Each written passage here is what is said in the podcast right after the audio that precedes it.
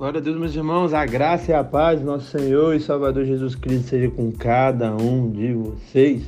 Vamos, nesse áudio, começar mais uma exposição, mais uma carta das Sagradas Escrituras. Vamos começar uma carta que não é muito longa, segunda Pedro, com apenas três capítulos, mas sempre, meus irmãos, muito rica. E esse áudio, meus irmãos, é um áudio de introdução. Nós vamos entender quem escreveu, quando escreveu, as ênfases da carta, para quem. É muito importante para a interpretação bíblica, eu creio que você já está é, sabendo disso mediante cada exposição que nós já fizemos. E aí sim, finalizando a introdução rapidamente aqui, vamos é, gravar outro áudio, vou para o capítulo 1, tá bom? Então vamos lá. O autor dessa carta não tem dúvida que é o apóstolo Pedro. Academia, na teologia, nem se discute isso, é algo muito claro que no verso 1, deixa isso claro e nós vamos expor, né? Mas é Pedro. A data, meus irmãos, provavelmente entre o ano 67 e o ano 68. No caso, então, é, quatro ou cinco anos depois da primeira carta que foi escrita normalmente é, a gente acha que no ano 63, repito, algo que eu sempre falo, é muito difícil datar as datas é, do primeiro século, é muito antigo, mas é algo aproximado, tá bom? Os destinatários são os mesmos destinatários que a igreja na Ásia, na Ásia Menor. Né?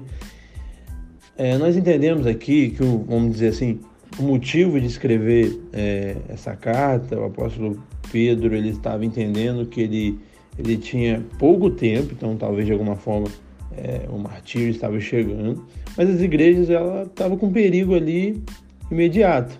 Então ele vai escrever motivando os irmãos a serem mais maduros em sua fé, a viver mesmo o cristianismo na prática. É, uma das ênfases, eu destaco aqui cinco ênfases de 2 Pedro. O primeiro, combater os falsos mestres, aí é algo é, bem presente nas cartas, né? por isso que a gente tem que combater ainda hoje. A segunda, é, ênfase, é a segunda vinda de Cristo, muito importante. A terceira, a supremacia da palavra de Deus, é, ela deve estar acima de tudo.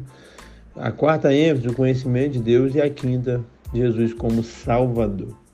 Essa carta vai nos abençoar muito, vai nos, nos enriquecer.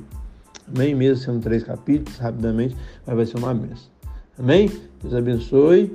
Vamos é, para a exposição do capítulo 1 no próximo, próximo áudio. Você que tem compartilhado é, os áudios, glória a Deus por isso.